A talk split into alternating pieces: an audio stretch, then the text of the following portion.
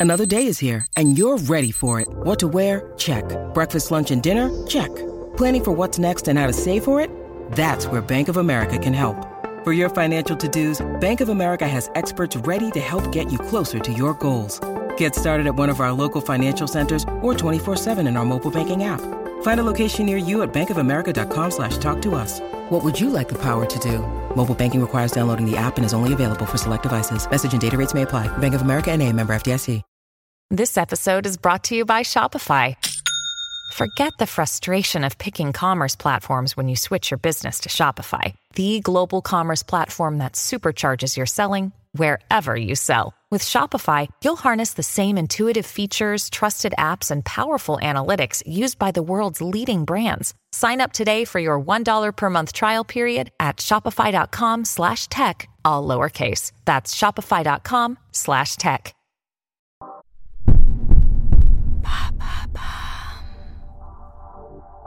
Bonjour, je m'appelle Alice Vacher et avec l'agence de podcast Bababam, nous avons décidé de lancer l'empreinte. Nous partons à la rencontre d'entrepreneurs, de PDG de grands groupes, de directeurs de la communication, de la RSE, qui se battent chaque jour pour valoriser l'image, l'empreinte de leur entreprise.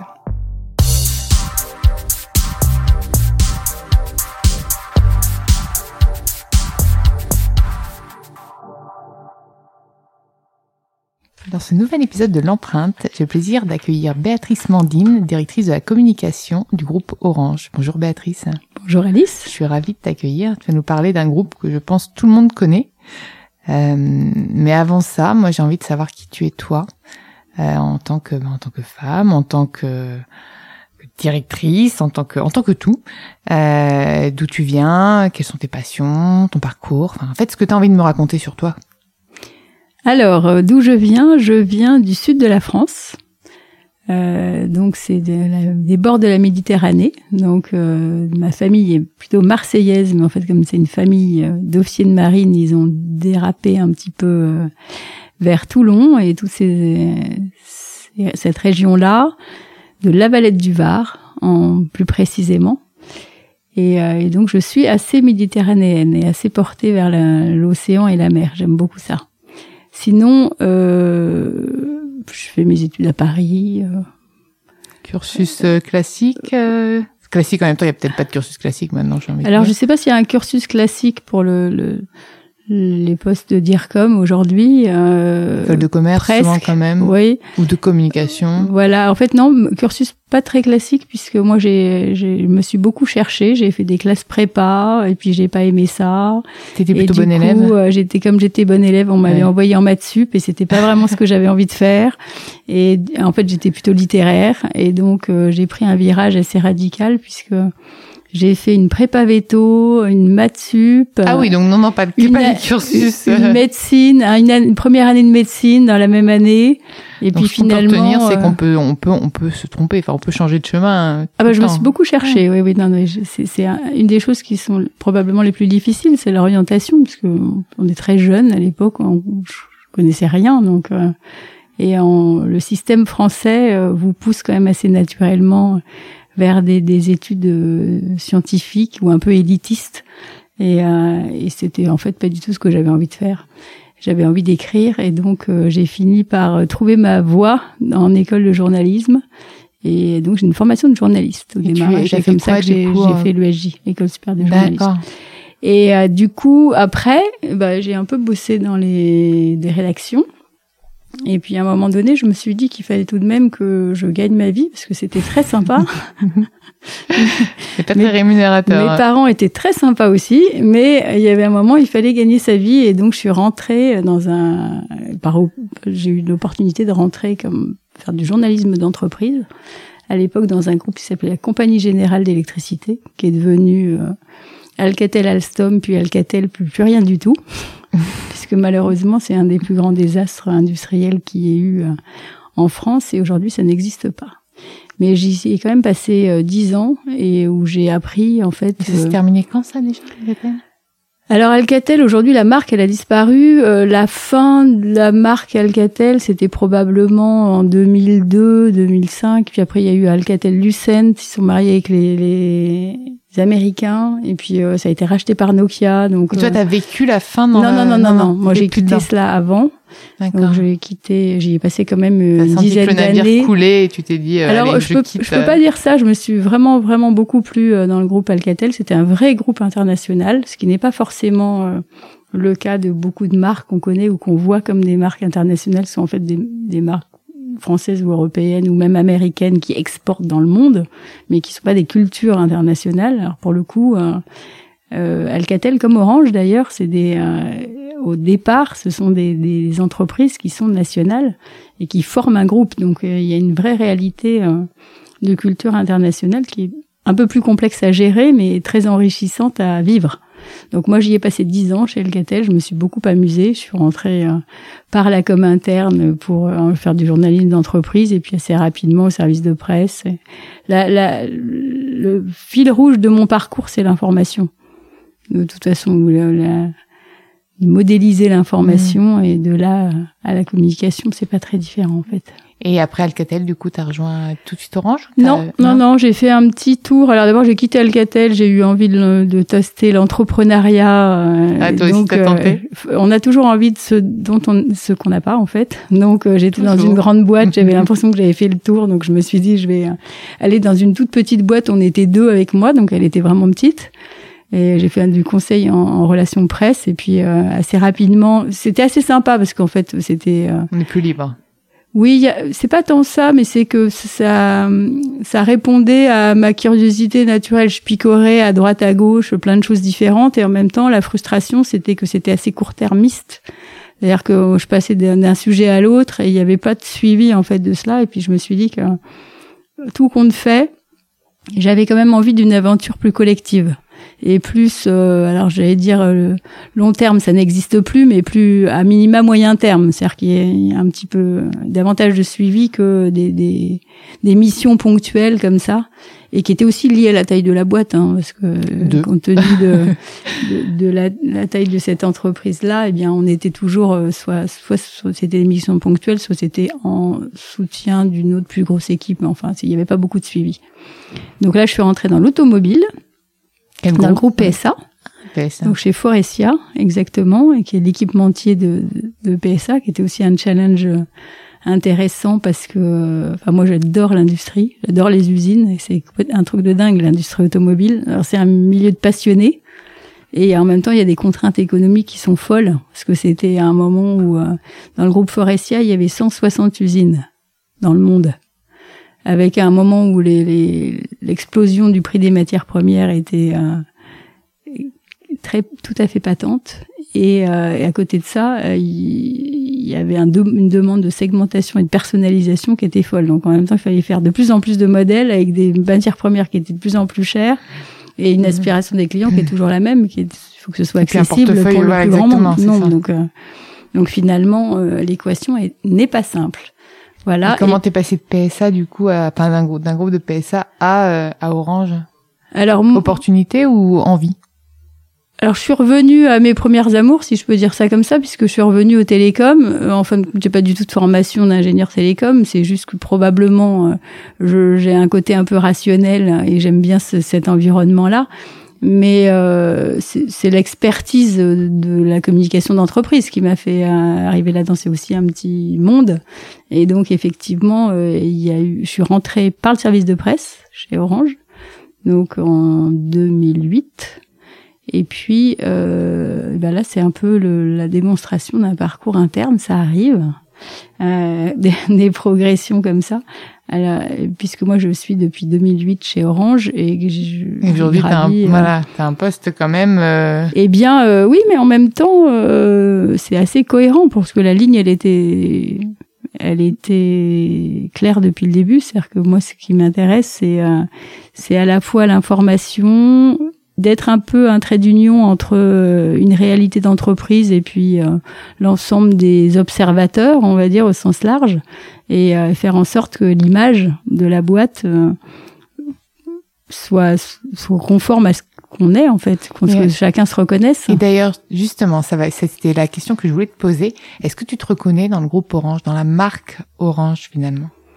Est-ce que la télécom, qu'on le dit, c'est quand même pas très sexy en général, et la perception que les gens en ont, c'est que c'est une offre souvent, euh, bah, euh, enfin pas qu'ils se font un peu entuber, mais on a, quand on regarde notamment les gens qui parlent d'Orange ou, de Bouygues ou de la concurrence, on se plaint en général euh, du forfait, du prix du forfait, du truc qui marche pas, etc.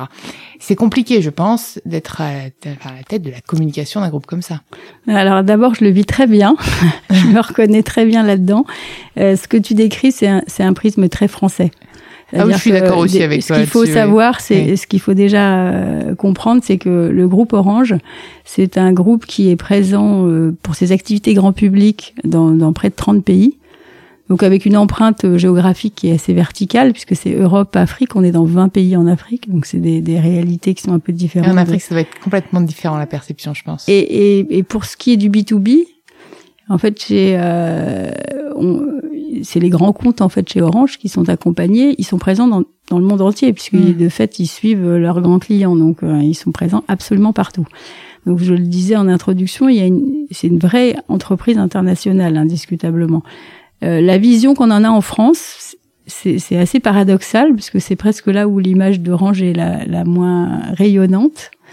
Euh, c'est, ça a été marqué par l'arrivée de Free euh, en 2012 et un, et un, discours, enfin la vague du low cost hein, qui, mmh, n'a pas touché que la France parce que euh, ni, ni que les télécoms ni que la France, mais en tout cas en France c'est arrivé avec euh, Free Mobile en 2012 et avec un discours, euh, on va dire quand même somme toute assez agressif. Donc c'est les fameux pigeons de nos amis de notre ami Xavier Niel. raison que c'est depuis ça qu'on est que la perception des autres grands groupes de la téléphonie. C'est une euh, vision euh, très franco-française. C'est absolument pas le cas ailleurs. D'ailleurs, pour le pour la culture générale de tout le monde, il faut quand même savoir que les, les prix euh, des télécoms en France, hein, parce qu'on s'en plaint beaucoup. Évidemment, c'est quelque chose qu'on paye tous les mois, donc on est comme tout le monde. moi, individu, en tant qu'individu, payer mes factures, c'est jamais un plaisir. néanmoins, il faut quand même se rappeler que euh, c'est un besoin absolument essentiel, que pourquoi on a tous des mobiles ou des connexions Internet, c'est qu'on on aurait du mal à vivre sans, en tout cas on, on a plaisir à vivre avec. Donc euh, c'est quand même, on, nous on, propose un service que tout le monde veut avoir, donc on va quand même pas se plaindre. Euh, après oui, on paye tous les mois. Donc euh, c'est pas pareil que. C'est presque devenu un service indispensable aux Français. Oui, oui, c'est essentiel. D'où le, les plaintes en fait en général. D'ailleurs, je, je, trouve que les Français, enfin je trouve, ça y est, je prends, je prends parti, que les Français se plaignent davantage de services dont ils ont besoin, une vraie nécessité comme l'assurance maladie, etc., que des choses qui sont un choix beaucoup moins une nécessité. Aujourd'hui, je pense qu'avoir la 4G, avoir euh, un forfait, un forfait mobile, c'est, c'est presque devenu indispensable. Sinon, on est coupé du monde. Non, mais ça, euh, je, je vais pas vous faire un, une, une, présentation, mais on a, euh, on a de nombreuses études depuis longtemps qui montrent que les prix des télécoms, dont on effectivement on se plaint beaucoup, parce que aussi parce que c'est devenu essentiel et parce que l'usage est devenu mmh. exponentiel. Donc c'est euh, c'est aussi ça qui est. on a trois téléphones. enfin, on a. C'est aussi ça qui fait que ça finit par coûter. Néanmoins, la part de, de des télécoms dans le budget des ménages, il fait que baisser. Hein. Mmh. Donc euh, comparez-le au prix du logement puisqu'on est parisien, c'est effectivement ou dans les grandes villes, c'est quand même un sujet. Et puis euh, au-delà de ça, euh, il faut faire des comparaisons qui sont simples. Aujourd'hui, euh, euh je vais pas réviser mes chiffres, mais le prix moyen d'un forfait euh, de connexion internet, ça doit être dans les 15 15 euros. c'est le prix d'une journée de parking dans Paris.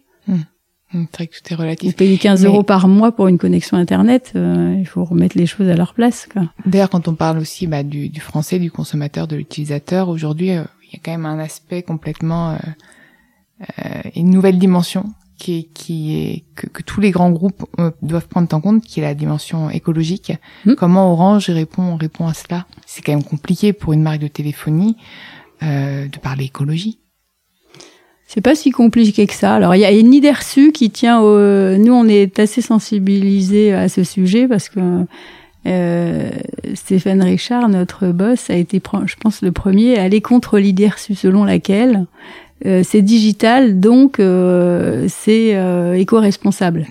évidemment qu'on fait comme toutes les grandes entreprises, tous les efforts du monde pour pour déjà en interne évidemment mm. pour avoir une empreinte écologique la plus faible possible mais on est les premiers à sensibiliser au fait que si internet était un pays c'est comme ça qu'on le compte ce serait le sixième pays le plus pollueur du monde donc euh, c'est pour éveiller une forme de conscience que c'est pas parce que c'est digital, c'est pas parce que c'est dématérialisé que euh, ça, ça n'a pas d'impact sur la planète.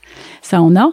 Moi, je me souviens, euh, de, ça date pas d'hier, parce que la COP, au moment de la COP 21, on avait lancé des initiatives qui qu'on avait appelées les e-cleaning days et qui favorise en fait euh, le tri dans sa boîte mail.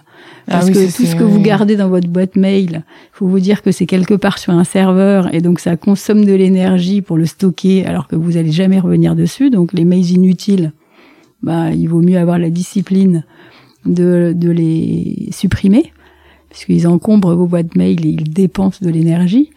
Et euh, on avait même fait un petit compteur à l'époque où euh, le, on était arrivé à convertir les mails qu'on mettait dans une petite poubelle adéquate sur votre desk et euh, pour savoir combien de, CO2 vous aviez sauvé euh, pour la planète. Donc euh, ça, cette posture, hmm. on va dire d'éco-design, évidemment, comme beaucoup on le fait.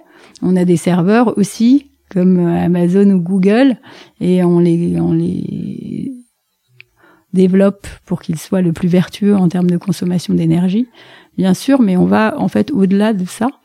C'est-à-dire euh, sur le sur la posture d'Orange en tant que marque cette fois, euh, ou dans son expression de marque, euh, nous on considère qu'on a un rôle comme leader du digital à avertir effectivement sur l'impact de la planète, mais d'une manière générale sur d'un côté les bénéfices que le digital peut offrir à tout le monde et à chacun, et de l'autre côté les risques qu'il génère.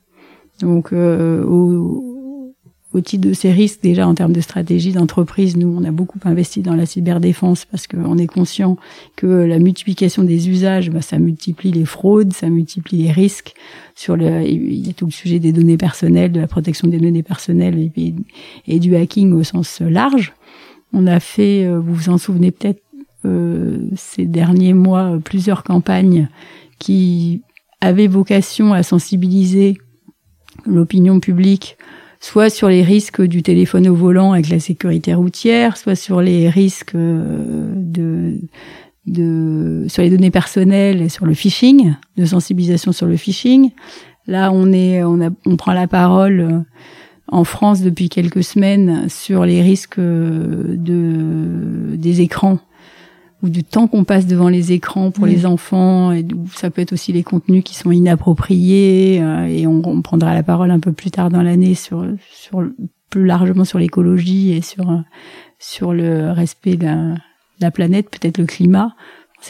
Mais en tout cas, il y a plein de choses qui sont faites là-dedans, mais d'une manière générale, on considère qu'on qu'on est crédible comme marque à vanter les bienfaits du digital si on est aussi averti et si on est on, avertit nos, nos, clients des, des risques qu'ils présentent. Donc finalement, vu la puissance du groupe, vous êtes plutôt un porte-parole. Mais moi, moi, j'ai peut-être une question, ce qui est peut-être un petit peu embêtante. Enfin, c'est voilà, concrètement en termes d'action écologique, par exemple, quand on a un, un, quand on voit le slip français qui va faire euh, des, des, des slips euh, avec du coton recyclé, etc. C'est plus simple quand il y a un produit pour le rendre plus éco-responsable. Quand on a une offre comme ça digitale, est-ce qu'on peut la rendre plus éco-responsable ou est-ce que c'est juste impossible? Non, bien sûr, c'est toujours plus simple quand on n'a qu'un seul produit. C'est-à-dire que euh, dans le cycle de développement du produit, vous pouvez à toutes les étapes euh, démontrer que vous êtes le, plus responsable possible. Des, indicateurs de, respect, on va dire, de l'environnement au sens large, euh, comme dans toutes les boîtes, on en a dans, dans nos rapports, on les publie, tout ce qu'on veut. Ça va au-delà de ça. Euh, et puis, on, a, on est engagé dans beaucoup de d'initiatives qui vont dans le sens du respect de l'environnement. J'en cite qu'un au passage, qui est le recyclage des mobiles, par exemple. Donc, mm. on fait beaucoup de choses dans ce domaine-là. On a un réseau de distribution. De fait, on vend beaucoup de mobiles, mmh. donc on ne les construit pas, mais pour autant, on est, on a une forme de responsabilité dans la distribution de ces mobiles. tout à fait, et on a mis en place mmh. des, des filières qui euh, à la fois récupère les, les, anciens téléphones dans les boutiques Orange et puis il y a tout un parcours pour les recycler et les revendre d'ailleurs euh, sur d'autres marchés. Et vous avez des startups d'ailleurs qui vous accompagnent beaucoup, en RSE Beaucoup, ah oui, on a un petit vieux de, de startups. Oui. On a d'une manière générale, on, on, travaille beaucoup avec des startups et, euh, et on, on se, enfin, c'est de l'enrichissement mutuel, c'est-à-dire qu'on apprend d'elles et elles, elles peuvent tester chez nous euh, sur des bases réelles, enfin en fonction de ce dont elles ont besoin. Mm. On a des, un programme par exemple qui s'appelle Orange Fab, qui a toute, qui est dispatché dans le monde. Je pense qu'il doit y avoir euh, une dizaine, dizaine d'Orange Fab et qui scanne les startups. Et il y a des promotions tous les ans, donc ça sélectionne des startups qu'on trouve innovantes. Et, et, du coup, on les accompagne, on les accélère. Euh, et suivant la startup et suivant l'innovation qu'elle qu'elle développe, ben, elles ont besoin soit de tester en grandeur nature sur nos réseaux avec nos clients des innovations, soit elles se rapprochent du marketing parce que c'est ce dont elles ont besoin, soit elles se rapprochent de la R&D parce qu'il y a quelque chose qu'elles ont besoin de de, de, de, développer de manière plus solide euh, ou d'une expertise qu'elles n'ont pas. Enfin, c'est un peu à la carte. Mais Et Back Market, c'est une des startups ou pas? Non. Non. Enfin, je ne connais pas toutes, hein, parce que depuis, justement euh... font de la revente de de portables déjà euh, Alors je, je vais pas vous dire de bêtises, mais je pense que de tête, on a dû accompagner à peu près 600 ou 700 startups depuis 5 ans. D'accord. Donc je suis pas sûre de les connaître toutes par cœur. Mais ce serait, ce, ce serait on un... dans le Guinness peut-être sinon. Mais j'aurais pu les apprendre, mais je, je vous dirais je des suis bêtises. Déçue. Voilà. Donc, euh, ce que je voulais vous dire, c'est que oui, il y a des initiatives concrètes, parce que de toute façon, il faut euh, des initiatives, des preuves en fait de. de, de oui, c'est ça, c'est des choses qui parlent, parce que c'est vrai que le consommateur aujourd'hui fait bon, bah, il prône euh, le bon message, mais là concrètement, on sait que bah non, vous vous agissez aussi à, à votre à votre échelle, puisqu'à un moment, il y a des moi, choses moi, sur je... lesquelles on peut pas. Euh, c'est clair, c'est clair. Il faut déjà commencer par balayer devant sa porte. C'est une bonne discipline. Donc on le fait. À la fois, je vous le disais pour pour le développement de nos services. Euh, après, il faut pas se raconter d'histoire. C'est-à-dire qu'à la fois la technologie elle-même, le plus souvent, comme elle est éco-designée, elle est vertueuse elle-même. Après, c'est l'explosion des usages qui fait que euh, aujourd'hui, à la fois, si je prends des réseaux par exemple, vous pouvez avoir effectivement euh, de, de, génération en génération des, des technos qui sont vertueuses du point de vue de l'environnement et en même temps, on nous demande de déployer de plus en plus de réseaux, d'étendre la couverture.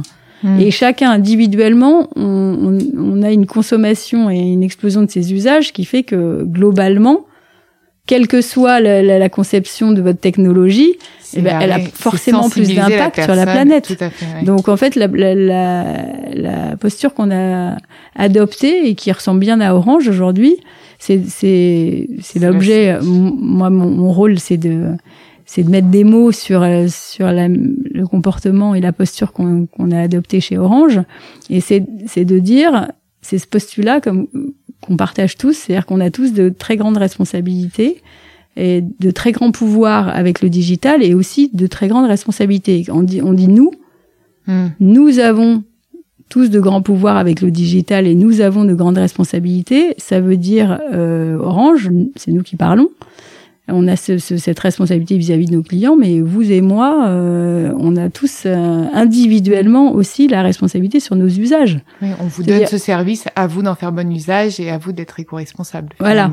On ne doit pas être moralisateur, mmh. on ne doit pas être donneur de leçons. On vend, le digital, c'est des, des bénéfices formidables pour chacun, mais maintenant, on doit être transparent sur les risques donc il y a aussi des risques à trop plus, trop utiliser cela. Évidemment, euh, au volant, c'est une évidence, mais euh, c'est c'est plus même fort. en marchant maintenant. Même les gens qui traversent, euh, il y avait il y a des, enfin, les gens qui traversent Bien sûr, il y a plein d'accidents de ce genre. électrique, euh, n'en parlons pas. Mais sur le, les risques de, de du temps d'écran, c'est un truc de fou. Sur euh, le fait que les enfants les aient enfants, accès à des contenus euh, qui parfois sont totalement inappropriés compte tenu de leur âge. Enfin, il y a énormément de choses qui font que et, il nous semble qu'il est, il est responsable de la part d'Orange d'avertir ses clients là-dessus. par exemple, je sais pas si vous savez, mais les dernières études qu'on a faites avec l'Observatoire du digital, euh, qui, qui, est un qui est un observatoire qu'on a mis en place avec Opinionway, euh, nous démontrent que en moyenne, nous allons passer 26 ans devant un écran dans notre vie. Alors, euh, toi comme moi, c'est probablement pire. Non, parce que moi, je marche. moi, je marche avec mon portable. C'est une moyenne. Je, je, fais 15 km, 15 à 20 bornes à pied par jour. Donc oui, moi, je risque de me faire écraser par une ça voiture. Ça sera quand même 26 ans. Ça fera 26 ans de marche avec mon portable. J'admets. Non, mais c'est là, c'est stressant. Ça veut dire que j'ai 29 ans. Bon, eh ben, j'ai vécu 4 ans. Voilà. ah, mais c'est à la fin qu'on, qu'on, qu'on, mais, mais, mais c'est c'est c'est important de pouvoir avoir des petites alertes comme ça. Euh... ah bah là oui là je pense que on va mettre ça en pub à la télé. Mais je en pense qu'on va avoir un taux de suicide qui va. non mais en même temps est-ce qu'il faut interdire aux gens de passer plus de X non, heures par jour? Non. Euh, non mais en plus ça dit. On n'est pas là pour être castrateur. C'est euh, nous on, on, vous donne l'information. On, on, on, est convaincu que la révolution digitale c'est elle est positive pour l'humanité pourvu qu'on soit averti des risques mmh. et pourvu qu'on se comporte raisonnablement mais, mais ça nous appartient à chacun. Vrai. À nous de choisir. J'ai fait mon choix, moi, je crois. Et quels sont tes prochains challenges alors? Alors, les prochains challenges, c'est. Il y en a quand même toujours pas mal, je pense. C'est, euh... euh, on s'ennuie jamais tellement chez Orange l'actualité est assez riche. Euh, c'est précisément d'émerger un peu dans ce monde. Nous, la, la volonté qu'on a quand même, c'est de, c'est un, un, secteur que tu décrivais tout à l'heure comme étant euh, un peu attaqué, euh, mmh. avec une mauvaise image, c'est pas tout à fait la réalité hein, de, à l'échelle de la déjà, planète. Et puis même euh, en France, c'est pas le pire Orange, notamment même sur les médias sociaux, puisque c'est un peu la touche de la veille. Et souvent, je prends Orange comme exemple On peut se rassurer. d'une marque qui arrive, à, malgré son offre, euh, voilà, plutôt controversée, à émerger, à avoir des évangélistes. Vous êtes plutôt très bon hein, mmh. sur les médias Mais sociaux. Mais dans le monde du digital, moi, mon ambition et que je partage quand même avec mon boss, c'est c'est qu'Orange propose une autre voie, une autre vision du digital. On a une vision très positive. Ça, c'est objectivement le l'ADN d'Orange, donc ça tombe bien, parce que depuis le début de la création de cette marque, elle, est, elle a une vision assez positive des choses et assez singulière. Et pour autant, on n'est pas chez les bisounours. C'est-à-dire mmh. qu'encore une fois, on sera crédible sur les bienfaits du digital pour peu qu'on soit euh, honnête et transparent et, euh, et qu'on même qu'on ait conscience des choses, donc qu'on soit averti des risques que ça que ça génère. Donc euh, notre ambition, c'est de sortir du lot. On est dans un monde qui est un peu polarisé. Donc on a dans le monde du digital, en gros, il y a euh, les géants du net qui sont tous américains. On a les géants chinois qui ont une autre vision du monde et du digital sur lesquels euh, les données personnelles, la light privacy, a pas beaucoup de, de, de réalité. Mmh. Et je pense qu'entre les deux, il y a une voie, il y a une vision euh, européenne du sujet, ou en tout cas occidentale du sujet, qui est probablement euh, une voie, j'oserais dire, un, une vision un peu plus humaniste de, de, des bienfaits du digital, et c'est le c'est la voie que souhaiterait euh, défendre Orange. Merci beaucoup Béatrice. Voilà. Merci d'avoir écouté l'empreinte. Vous pouvez retrouver tous les épisodes sur Bababam, Spotify, Deezer et sur toutes les applications de podcast. N'hésitez pas à liker, partager et commenter le podcast et suggérez-moi des profils aussi intéressants que celui-là, voire même plus ou peut-être moins, j'en sais rien. On verra bien, à vous de juger de toute façon. Merci, bonne journée.